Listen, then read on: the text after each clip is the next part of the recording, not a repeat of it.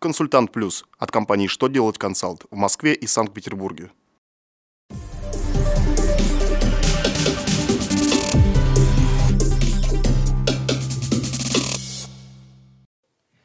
Добрый день! Для вас работает служба информации телеканала «Что делать ТВ». В студии Александр Трифонов и в этом выпуске вы узнаете.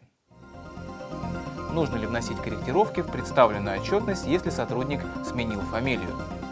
Как предлагается изменить правила размещения застройщиками сведений в системе жилстроя? Как предложили упростить порядок увольнения нетрезвых сотрудников? Итак, о самом главном по порядку.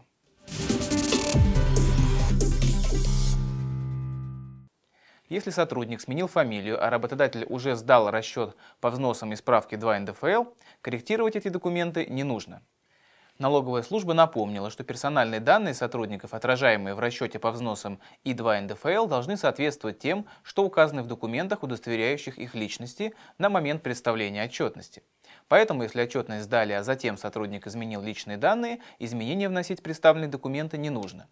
Кроме того, сообщается, что если в расчете указаны недостоверные сведения, налоговый вернет его с требованием внести корректировки. Если же документы приняли и не сообщили о допущенных ошибках, то исправление не требуется.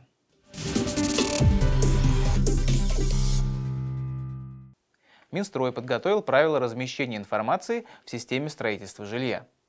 Застройщиков могут обязать добавлять в систему жилищного строительства документы, размещаемые на их официальном сайте, а также договоры поручительства, заключенные по нормам закона о долевом строительстве.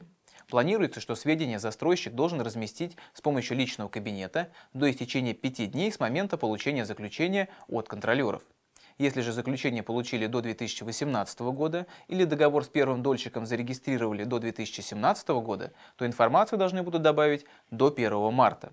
Также в предложенном Минстроем проекте содержатся правила, устанавливающие состав, порядок, способы, сроки и периодичность обновления сведений.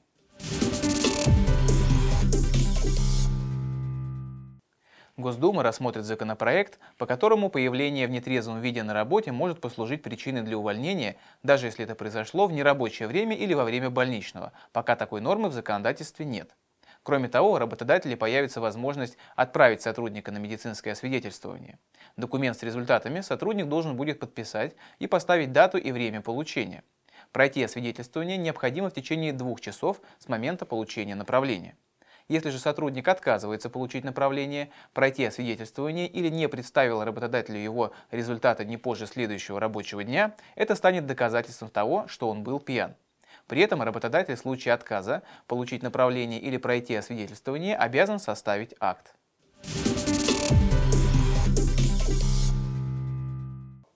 На этом у меня вся информация. Я благодарю вас за внимание и до новых встреч.